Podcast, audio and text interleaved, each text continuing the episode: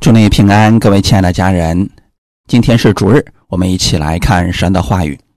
今天我们来看约翰福音的第四章四十六到五十四节。我们分享的题目叫“信就看见了”。约翰福音第四章四十六到五十四节，耶稣又到了加利利的迦拿，就是他从前变水为酒的地方。有一个大臣，他的儿子在加百农患病，他听见耶稣从犹太到了加利利，就来见他，求他下去医治他的儿子，因为他儿子快要死了。耶稣就对他说：“若不看见神迹奇事，你们总是不信。”那大臣说：“先生，求你趁我的孩子还没有死就下去。”耶稣对他说。回去吧，你的儿子活了。那人信耶稣所说的话，就回去了。正下去的时候，他的仆人迎见他，说他的儿子活了。他就问什么时候见好的。他们说，昨日未时，热就退了。他便知道这正是耶稣对他说：“你儿子活了”的时候。他自己和全家就都信了。这是耶稣在加利利行的第二件神迹，是他从犹太回去以后行的。阿门。我们一起先来做一个祷告。天父，感谢赞美你，谢谢你今天借着这样的话语，要赐给我们启示，也赐给我们信心，让我们在你的话语上建立正确的信心，让你的话语进入我们的生活。帮助我们在生活当中使用你的信心，我们相信今天的你依然是拥有大能，你作者为王。我们愿意在生活当中更多的认识你，也借着今天的话语，让我们能够领受我们所需要的。奉主耶稣的名祷告，阿门。当我们给别人传福音的时候，很多人总是期待的是在他身上发生神迹。通过神迹让别人来信耶稣，这个方式好不好呢？好，但不是最好的。因为当别人看见神迹，也不见得他一定会相信耶稣。可能当他得着了自己想要的，他就离开了。真正的能让人跟随耶稣的，绝不是神迹。而是耶稣这个人，他对我们的爱，使我们能够坚定不移的去跟随他。甚至有一些信徒在自己软弱的时候，他也希望自己透过神迹再一次恢复对神的信心。那这种想法正确不正确呢？也不算太正确，因为真正能够让我们恢复信心的。不是神迹，神迹虽然一时能够让我们觉得，啊，神真的好爱他呀，神真的好爱我呀。但如果仅仅只是停留在神迹上，当这个事情过后，可能三五天的时间，人又会继续软弱下去。真正让我们拥有信心的，那是他的话语。当我们不断的去聆听。正确的神的话语的时候，这个信心会在我们里面不断的长大，让我们的生活当中也会不断的去经历他话语所产生的能力。今天咱们所讲的这个是耶稣在加利利的加拿所行的神迹。本文一开始提到，耶稣又到了。加利利的加拿，就是他从前变水为酒的地方。其实主耶稣在地上行了许多神迹奇事，福音书有记载的大约有三十五件，而约翰福音总共记载了八件。在这众多的神迹里边，第一个神迹就是在加拿婚宴上，耶稣。将水变成了酒。第二件神迹也是在加利利的加拿行的，就是他医治了大臣的儿子。或许是变水为酒的事情在当地引发了极大的关注。这位大臣听说了此事，在自己的儿子快要死的时候，他去求耶稣医治，期望透过耶稣看见神迹。什么是神迹？就是神所留下的记号。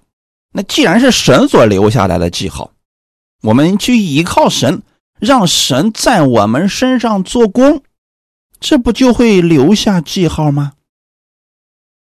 我们不能把焦点只放在神迹上，而应当放在施行神迹的主耶稣的身上。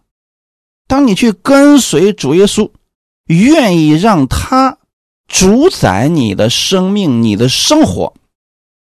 当你愿意按照耶稣的话去行的时候，这话语就会发出大能，在你的生命当中就会留下许多记号。比如说，当你愿意相信耶稣是基督，你相信耶稣在十字架上为你的罪流血牺牲，三天后从死里复活了。当你相信耶稣的时候，神就会在你的里边留下记号，圣灵就会住在你的里边。其实这是最。大的神迹，就是你里边成为了圣灵的殿。其次是什么呢？你生活当中如果愿意按照神的话语去行，让耶稣在你生活当中居首位，那神就会在你的生活当中留下记号，就会产生神迹启示。这就是神迹，其实一点都不神秘，也非常容易得着。只是很多人单单只是把焦点放在了突发的事件上，一些看不明白、不寻常的事件上，而忽略了实行神迹的这位神。我们看今天的本文的这个大臣，他来寻求耶稣。是因为他相信耶稣有办法、有能力解决他的问题，但他对主耶稣的信心并不完全。严格意义上来说是有问题的。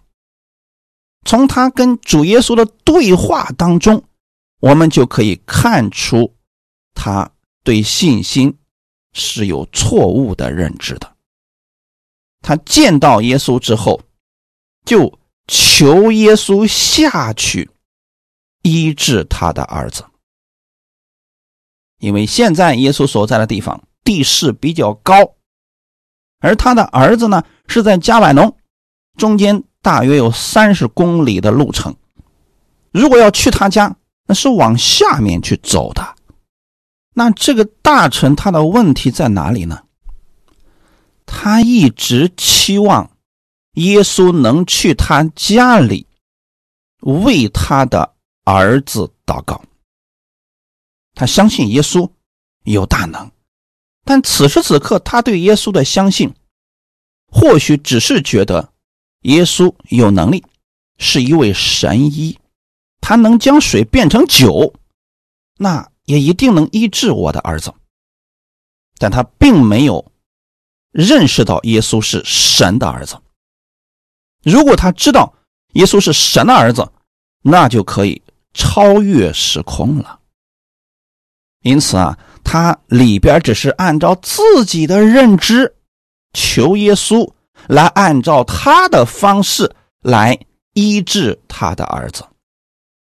或许这也是许多信徒的问题所在。当他们遇到问题的时候，他们向神祷告了。祷告之后呢，他们是希望神按照自己的方式来成就这个问题，按照自己的要求来成就此事。那这有什么不对的呢？因为很多时候啊，我们出现了问题，我们给神的那个解决方法，并不一定是最好的。真正有信心向神的祷告是：主啊，我把这个事情交在你的手中，求你告诉我，我应当如何去行。这才是正确的方式。可今天的这个大臣呢，他似乎并没有这样的看见，他一味的这求耶稣要去他家里边来为他的儿子来祷告。这个心情啊，我们能够理解。但真正的信心，并不是这样的，不是按照我们的意思来，乃是按照主的意思来。有人说我根本就不知道主的是什么意思呀？那你平时的时候连圣经都不读的话，自然不知道神的意思是什么。如果你真正的明白了耶稣是谁，你知道了你跟天父之间的关系，你知道了他的能力有多大。你对神的呼求方式就会不一样了。阿门。在这一点上，玛利亚的转变就很快。约翰福音第二章一到五节，第三日，在加利利的加拿有娶亲的筵席，耶稣的母亲在那里，耶稣和他的门徒也被请去赴席。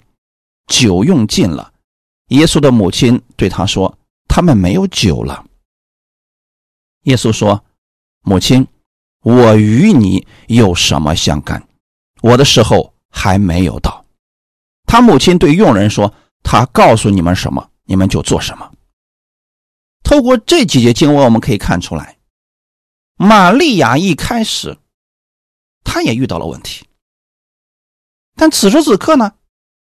他向他的儿子耶稣去求助，求助的时候，这个时候可不是地上的母亲对儿子的那种求助。我们要知道，加拿的婚宴他们是在晚上举行的，这个时候没有酒了，即便能够出去买，也是买回来很少的，大部分人晚上都睡觉了，所以这是一个大难题。并不是说有钱就能解决。如果让别人拿钱出去买，能买到，他就不会来求耶稣了。很明显，这是个很大的难题。所以，此时的玛利亚是以一个信徒向主来求告的这种身份来询问耶稣。他们没有酒了，而此时耶稣也明白，所以他对。玛利亚的回答是：“妇人，原文是妇人的意思。妇人，我与你有什么相干？我的时候还没有到。”这句话其实很有意思。此时的耶稣是站在神儿子的角度，而不是玛利亚的儿子的角度。既然是造物主的角度，所以他就称他为妇人，并不过分。这个顺序也是正确的。说我与你有什么相干？我的时候还没有到。这句话可以简单的理解为：这个事情我说了算。至于什么时候做，也是我说了算。这样理解大家能够更容易一些。当然了，玛利亚当时就听明白这个意思了，所以玛利亚对佣人说：“他告诉你们什么？”你们就做什么，这是一个非常简单的转变。玛利亚并没有要求耶稣现在赶紧给我变出酒来，他们没有酒喝了，或者说你赶紧出去给我买酒，他们没有酒了。没有，玛利亚在这一方面做了非常的好。他只是告诉佣人，无论他说什么，你们就去做什么，不要问为什么。很多时候，我们向神祷告的时候，缺乏玛利亚这样的信心。我们总希望的是，耶稣，你赶紧按我的方式来成就吧。或许我们那个方式真的是很有问题的，即便把这个问题当时解决了，后面会有无数的隐患。可我们总觉得那是最好的。其实真正对神有信心，真正的相信就是主啊，你说怎么办，我就怎么办。回到我们今天的本文，这位大臣他相信耶稣有能力，但他的信心有限制，对耶稣的认知非常的少。他认为耶稣必须到他儿子身边，才可能让他的儿子得医治啊。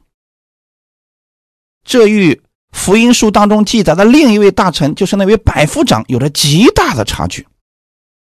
百夫长的仆人也是生病了，他托犹太人的长老去求耶稣医治他的仆人。当耶稣准备往他的家里去的时候，百夫长对主耶稣说。你到我舍下，我实在不敢当，我也觉得我不配见你。只要你说一句话，我的仆人就能得着医治了，因为你有权柄在手中啊，就如同我有权柄在手中是一样的。耶稣称赞了百夫长的信心，说：“这样的信心在以色列人中，我也没有见过。”那百夫长，他对耶稣为什么会有这么大的信心呢？其实这是相信耶稣。如果你也相信耶稣是造物主，是神的儿子，你的信心自然就大了。如果你认为耶稣只不过是一个先知或者是一位医生，那你肯定得让他来到你的家里边才能起作用啊。比如说。最近一段时间，因为气候转变的缘故啊，很多孩子得肺炎了。如果你去找医生，你是不是得把孩子带到医生的面前呢？没有哪个医生说行，那我给你开点药吧。你反而不敢相信他了，因为他连孩子都没有见，都不知道孩子是什么症状，他开了药，你估计也不敢让孩子吃，除非是什么呢？医生对你家的孩子又是望闻问切啊，仔细上下打量检查，最后说：“嗯，这个问题不大，给你开点药回去吃吃就好了。”我们人会这样去做事情，因为这就是人对医生的相信。作为医生，他必须要见到病人才能够下最终的判断，但耶稣不是这样的。他是造物主，他是神的儿子，是基督。简单来讲，无所不知。如果你明白了神的这个属性的话，你没有必要把你的事情详细的、完完整整的，必须要告诉耶稣，生怕遗漏了其中什么部分。这样的话呢，耶稣的判断就会失误。其实完全不必如此。你从心里边相信耶稣。相信耶稣知道你的一切，然后把这个事情交给他，这就够了。交给他之后呢，你可以问主：“我该怎么办？”这才是我们正确的寻求方式啊。回到今天我们的本文四十八节，耶稣就对他说：“若不看见神迹奇事，你们总是不信。”我想问大家一个问题：这位大臣此时信耶稣吗？我们所讲的信耶稣，是他相信耶稣是基督，是神的儿子吗？很明显，他并不相信。在这个人的心里边，顶多认为耶稣是个医生，能行神迹。有人会说他信啊，如果他不信，他怎么会去找耶稣呢？希伯来书十一章第六节。人非有信，就不能得神的喜悦，因为到神面前来的人，必须信有神，且信他赏赐那寻求他的人。这段经文说的非常的清楚，人非有信，就不能得神的喜悦。就如果你连神都不相信，你不会去求他的，那神也不会喜悦你的。到神面前来的人。如果一个人能到神面前来，他具备了两个条件：第一，必须信有神；那如果他不相信，这个世界上有神，那他不会到神的面前来。第二，信他赏赐那寻求他的人，这个赏赐就不是交换了，就是来到神的面前，他相信神能够供应给他他所需要的，这两个条件都必须满足了，才叫做真正的信。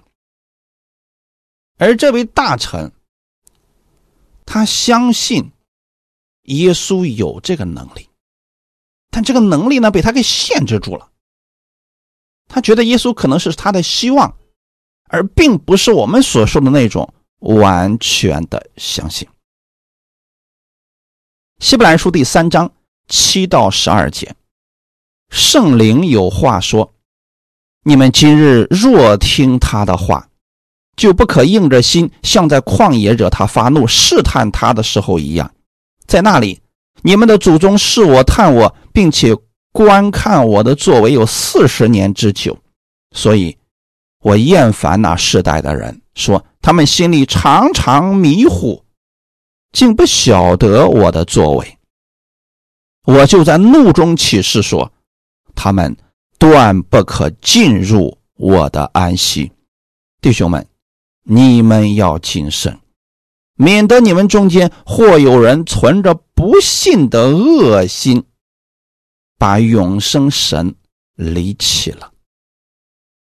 这段经文讲的是在旷野里边的以色列百姓。以色列百姓相信有神吗？相信啊。他们来到神面前吗？来到了呀。每个安息日，以色列百姓在旷野还敬拜神呢。但是他们真的在每一件事情上都相信神赏赐给他们吗？不相信。更多的时候啊，他们是试探神，所以这是圣灵直接给我们解开了旧约的圣经，我们就不要再多想了，绝对不会冤枉以色列百姓。圣灵说的是，他们硬着心在旷野惹神发怒，试探神。并且呢，观看神的作为四十年之久，这是什么意思呢？他们看神迹看了四十年，但是依然怀疑神，依然在很多事情上不相信神，所以神厌烦那世代的人。他们看见了许多的神迹，竟不认识神，这不是很可笑的一件事情吗？所以总是有人想去走以色列百姓的这条路。只要我看了足够多的神迹，那我一定会相信神，坚定不移的跟随他。只要神给我解决了现在这个问题，让我的经济复苏了，让我的身体恢复了，我就一定把我的下半生都献给神。其实这是一种交换，当人得到了自己想要的，还真不一定就会去跟随神。以色列百姓正是这样的，每天都看见神迹，四十年之久啊，心里边还是迷糊的，不知道神的作为。最后呢，神在怒中起誓说：“他们断不可进入我的安息。”这里指的是安息之地迦南地。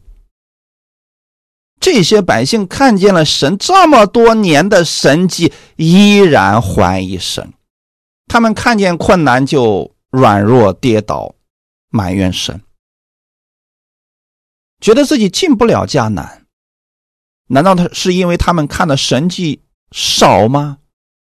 不是，因为神迹并不能建立正确的信心。十二节这里说了，弟兄们。你们要谨慎。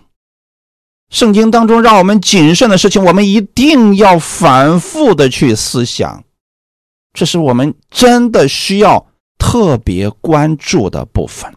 这里提到要谨慎什么呢？免得你们中间或有人存着不信的恶心，把永生神离弃了。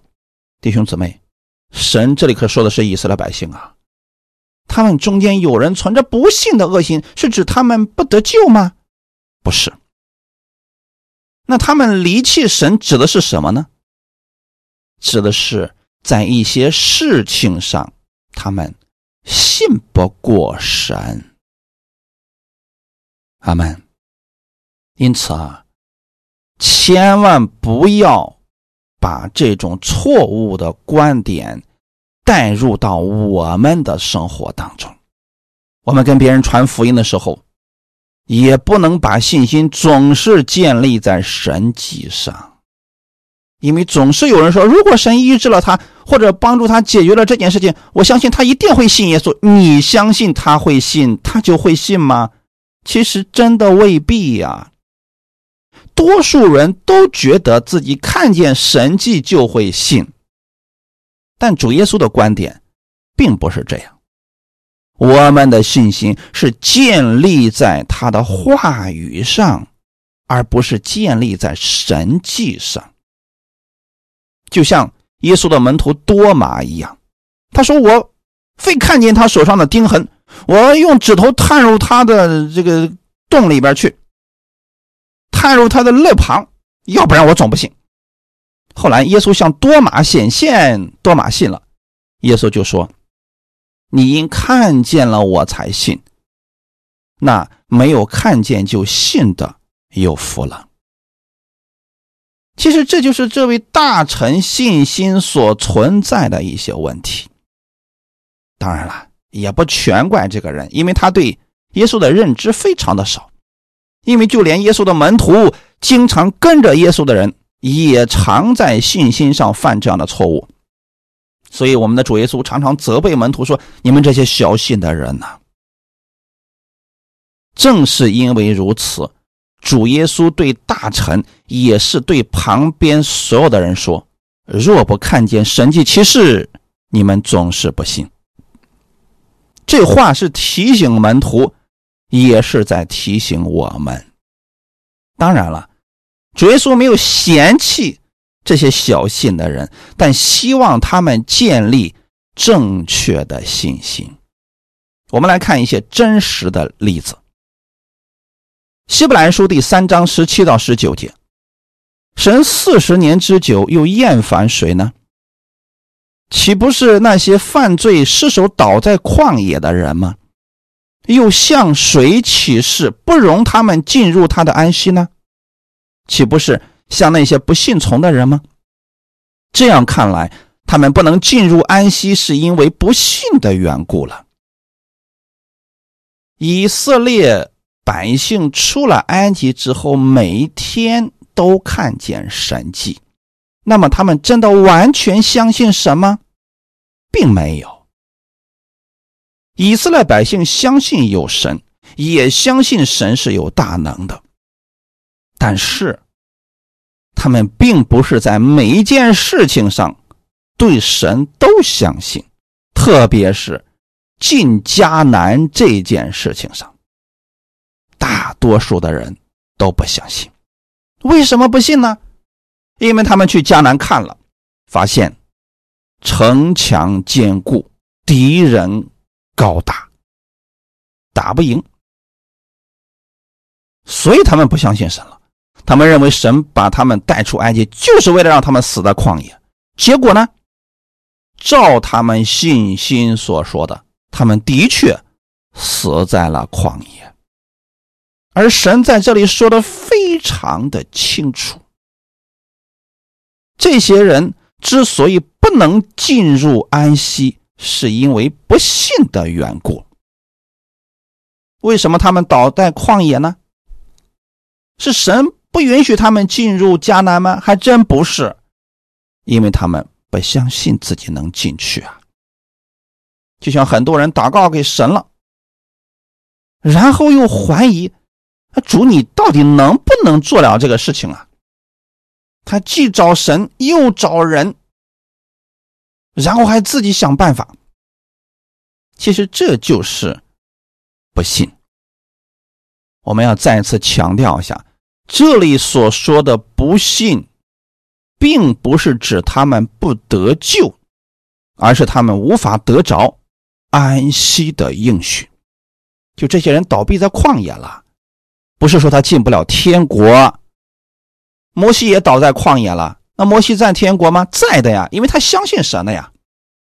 就像我们今天很多基督徒一样，只要他相信耶稣是基督，是神的儿子，已经为他们的罪死在了十字架上，耶稣流出宝血，已经洗清了他们所有的罪，三天后从死里复活了。只要你如此相信，并且接受耶稣是你人生的主，那你就得救了。得救的人，并不见得。在生活上，每件事情都能信得过神。有人说了，那怎么会出现这样的问题呢？因为在生活当中遇到问题的时候，如果人里面对神的认知不对，那他就不会相信神，甚至说他的信心是错的。就像今天这位大臣一样，他总是想把耶稣弄到他自己家里去，总希望透过这种方式来达成自己想要的结果。其实这就是不相信耶稣嘛，就是在这件事情上，他对耶稣的认知啊不太正确，所以耶稣要纠正他。说：“如果你们不看见神迹啊，你们总是不信。以色列百姓看见了神迹，也不相信神了。有些事情上能信过，有些事情上就信不过了。那有人说了，那一个真正相信耶稣的人，他会怎么做呢？很简单，他会按照神的话语去行。我们接着往下看。”当耶稣指出这位大臣需要调整的方向，不该把焦点放在神迹上的时候，他听进去了吗？没有。四十九节，那大臣说：“先生，求你趁着我的孩子还没有死就下去。”耶稣都已经纠正他了，他听不进去啊！啊，你一定要下去。此时，他所关心的焦点一直都在自己孩子的身上。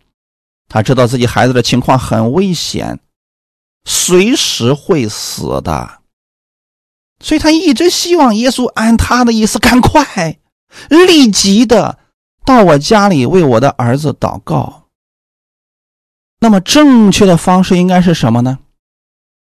咱们从信心的角度来说，就这位大臣的儿子快要死了。他首先要相信耶稣有能力医治他的儿子，所以当他来到耶稣面前的时候，应该说：“主啊，我的儿子患病快要死了，求你医治他。”然后就把剩下所有的事情交给耶稣，看耶稣怎么说怎么做。如果耶稣说：“好，我跟你去你家里医治他。”那我们就跟着就行了。如果耶稣说你的儿子得医治了，那你相信就可以了。但我们不能像这位大臣一样，非得让耶稣按照他的方式来。如果我们遇到的事情我们没有方法呢？这时候又怎么办呢？我们给神随便指一条道，让神给我们成就吗？不。这不是求主耶稣的正确方式。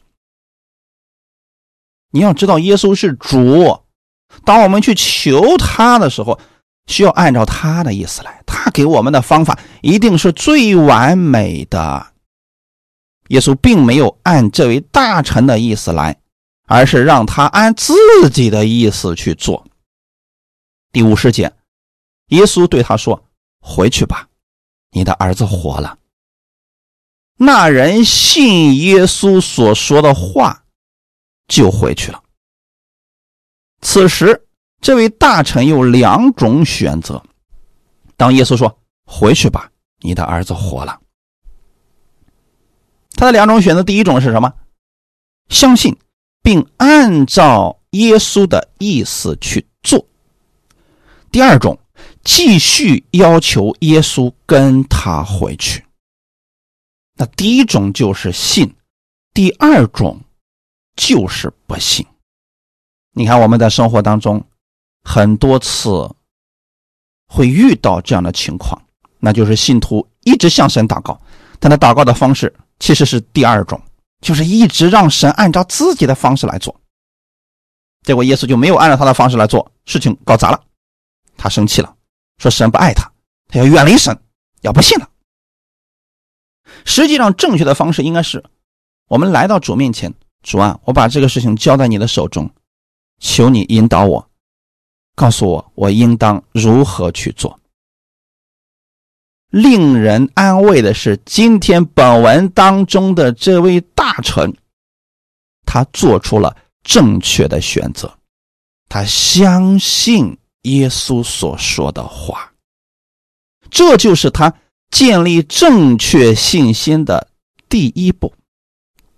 如果第一步都没有完成，那后面就不会正确了啊。因此啊。为什么我们总是鼓励大家要去读圣经？你总得知道你所信的是一位什么样的神吧？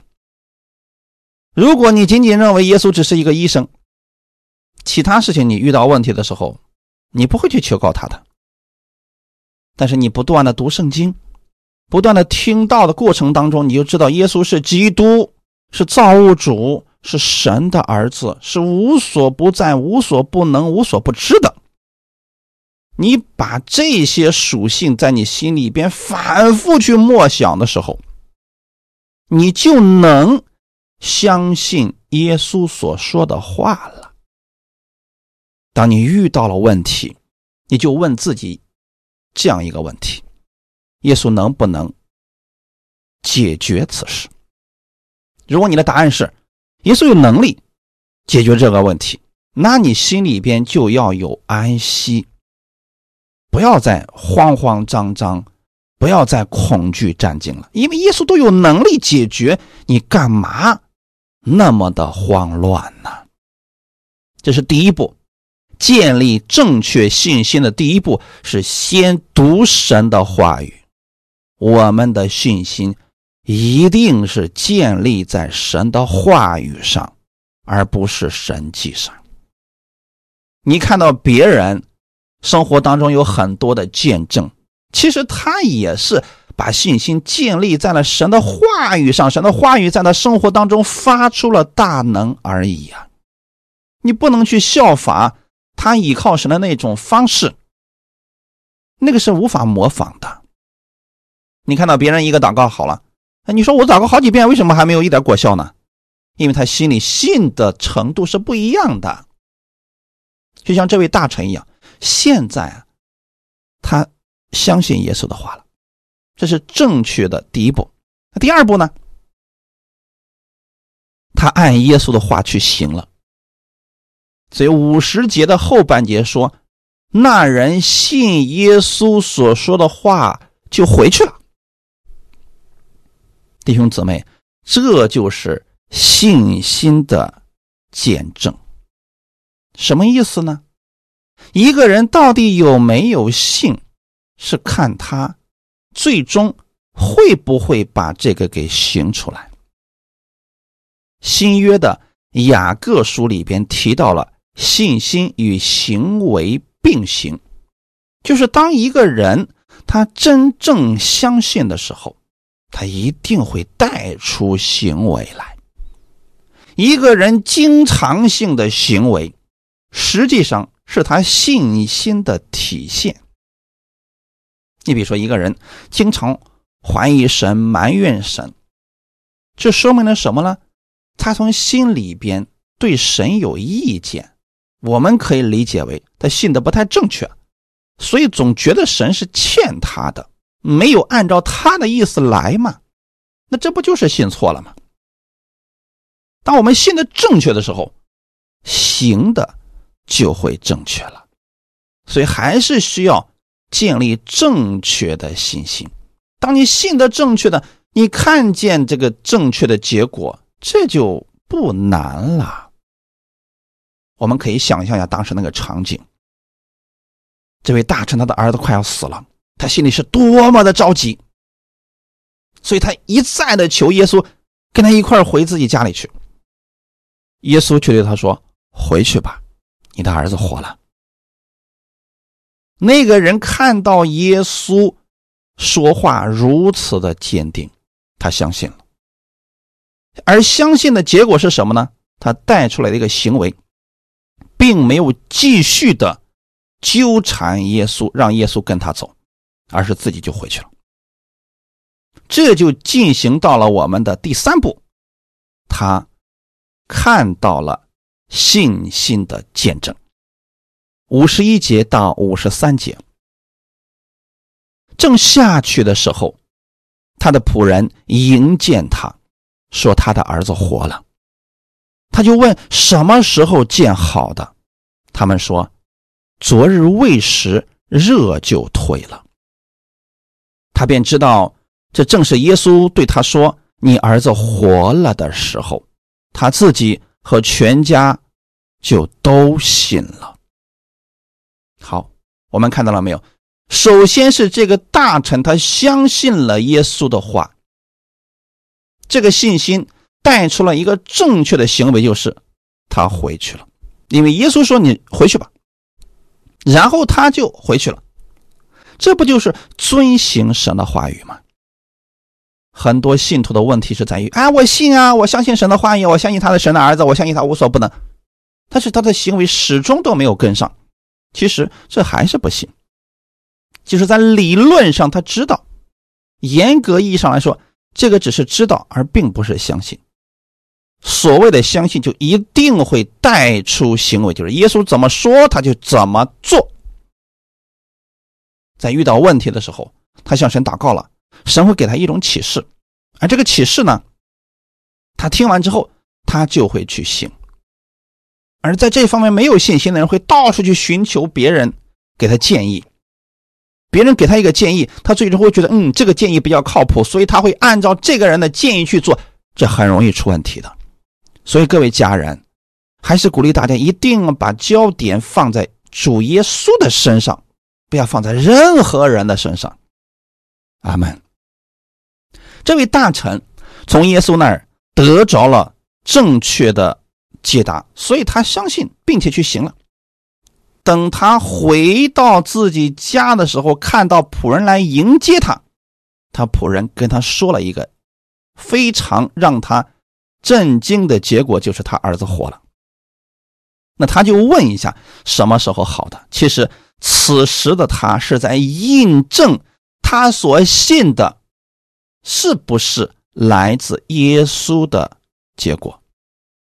所以呢，这个时候他的仆人说：“昨日未时，热就退了。”他回想了一下，便知道这正是耶稣的大能啊！因为就是在那个时刻，他相信了耶稣。耶稣说：“你回去吧。”他相信了，正往回走。其实这就是他信心的表现。因为他正确的相信，所以他看到了正确的结果。阿门。其实这正是我们需要学习的部分呢。你现在日常生活当中经常性的行为，就是你信心的果子。如果你相信神的话语，相信耶稣的真理，让这个信心进入到你的生活了。那你的生活里面会越来越充满基督的话语，你会把这些话语不断的实践在你的生活当中，那你的生活当中就会充满各式各样的神迹奇事，因为这就是神话语的大能，你的见证也会越来越多。这位大臣经过这个事情之后，不单他自己信了，他也把这个福音讲给了他的家人，他的全家都相信了。我特意的去查了一下原文，当耶稣说“你回去吧，你的儿子活了”，那人信耶稣所说的话，和他最后说的“他自己和全家都信了”，这里的“信”。用的是同一个词，意思就是说，这个人的儿子得医治，是因为他相信耶稣，在他相信耶稣的那一刻，其实他儿子就已经好了。在他相信了耶稣之后，他看到了他儿子活了的这个美好的见证，可不是他在回到家以后看到自己的儿子活了，又想起了耶稣所说的那一切，他此时才信耶稣。不是，是在他儿子没有见到他之前，耶稣跟他说完了话的那一刻，他就信了。他信了以后。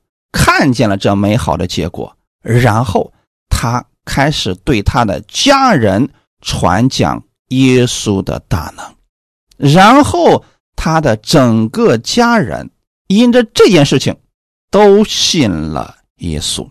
也就是说，他的家人是因为这个神迹信了耶稣，而他是因着耶稣说的话相信了耶稣，而带出了神迹。感谢主啊！我们知道这里边有稍微的差别就好了。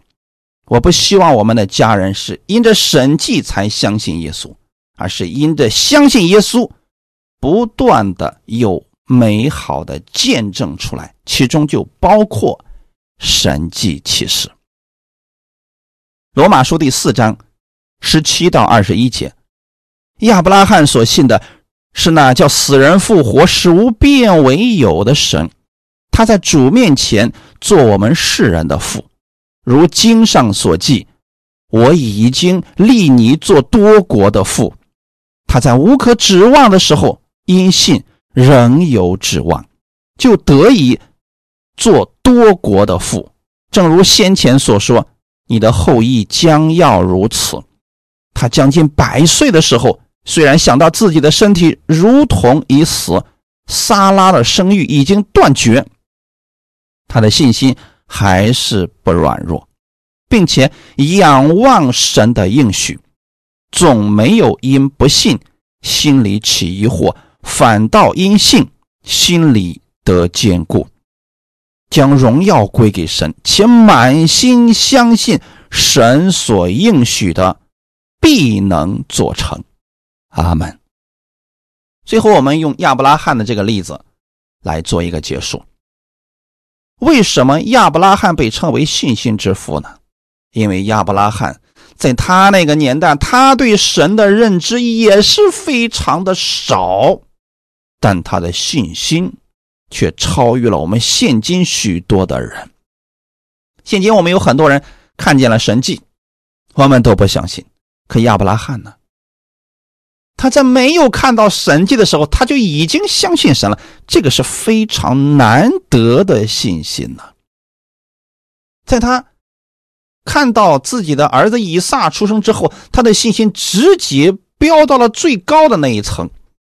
他所相信的是叫死人复活、使无变为有的神。感谢主啊！如果我们能有这样的信心。不是看见神迹才相信，而是相信神。无论有没有神迹，我们都相信他，因为他是我们的主，他爱我们。这样的信心，如果你能一直坚持下去，你的生命当中会有无数的像亚伯拉罕一样美好的事情发生。阿门。亚伯拉罕是在无可指望的时候，因信仍然有指望。我们很多人在无可指望的时候就不相信了。这跟亚伯拉罕正好相反了。亚伯拉罕在看到自己的身体如同已死，撒拉的生育已经断绝了，这不就是无可指望吗？在这种情况下要生孩子，那绝不可能啊！但是他因着相信神的话语，神只是给了他一个应许：你的后裔必如天上的星，如海边的沙那么多。没有给他解释啊，亚伯拉罕，你要有信心呐！亚伯拉罕，你一定要等着呀，你一定要死撑着看到神迹的那一天呐！没有这些话语，我们今天有无数的讲道人、神的仆人给你们讲，很多人都不信了。说呀，我听不了这个话了，这个话我听的太多了，我信不了了。他们要的是什么？立刻给我成就。亚伯拉罕不是这样的。在他看到周围的一切都毫无希望的时候，他仍然信心不软弱呀。那他信心不软弱的秘诀是什么呢？仰望神的应许，就是神给我说过这个话呢，所以我就相信，就算周围的环境很糟糕，因为神跟我说了，我依然相信。我不看周围的环境，我就相信神的应许啊。此时他已经将近百岁了，他的身体，他妻子的身体。都看起来没有任何的希望了。此时的亚伯拉罕心里边仍然没有怀疑神，这一点上是不是值得我们去效仿呢？有太多的人看到情况一天一天的越来越糟糕的时候，他们开始怀疑神跟他所说的是不是假的，或者说是不是神的旨意不是这个。他们轻而易举的就换了方向，甚至有的人能把神都给换了，不信他了。那我们看看亚伯拉罕是怎么做的呢？他仰望神的应许，总没有因不信心里起疑惑，反倒因信心里得坚固，将荣耀归给神。也就是说，情况越糟糕。亚伯拉罕因着信神，心里越坚固。哎，这个我们现在很多人的情况是完全相反了。所以你会发现，你信，他会带出来真的是完全不同的两种人生。那有的人不信，也会带出另外一种不同的结果呀。同样都是在旷野的以色列百姓，信的人进入迦南了，不信的人都倒闭在旷野了。这就是说，信你就看到结果了。那你信的是什么呢？你是怀疑神，还是因着神的应许继续相信呢？只要你所信的是符合神的旨意的，不要放弃。阿门。有人说，我怎么知道神的旨意是什么？这个时候就需要你跟神的关系是亲密的。不同的事情，神确实会给人不同的带领，但有一个路是一定要走的，就是多读经。多听正确的道，阿门。亚伯拉罕那个时候有的就是神的应许啊，他没有别的，他有没有圣经天天可以读的？就是神跟他说的话，他过去反复的去默想，反复的去思想。即便自己的情况越来越糟糕，他心里也没有疑惑，也没有怀疑神，不觉得自己是听错了，仍然将荣耀归给神。二十一节说。且满心相信神所应许的必能做成。什么叫满心相信呢？就是环境虽然越来越不利，但他信心却越来越大。这就是他把焦点始终放在了神的话语上，因为神跟他说过这个话语了，所以周围人怎么说不重要了。周围的环境怎么改变也不重要了，重要的是神说了这个话，我就持守着，这才是我们信心得以坚固的秘诀呀。我们今天有太多的人是周围人一说我们就改变了，环境一改变我们也改变了，这样的话当然就没有信心了，肯定会被周围的环境影响了呀。我真的希望我们能把相信神应许的。这个心能持守到底，你要知道，这个世界只会越来越乱，人也会越来越败坏。你要看这个世界，你就没有信心了。要把你的焦点放在神的话语上，放在他的应许上。你每天去默想他的应许，你的信心就会像亚伯拉罕一样，不受环境的影响。那最终你也会看到。这美好的结果，愿今天的话语给你们带来一些帮助。我们一起来祷告，天父，感谢赞美你，谢谢你借着今天这样的话语来安慰我们。你不会骗我们，你跟我们所说的就必然会成就，而我们要做的就是相信。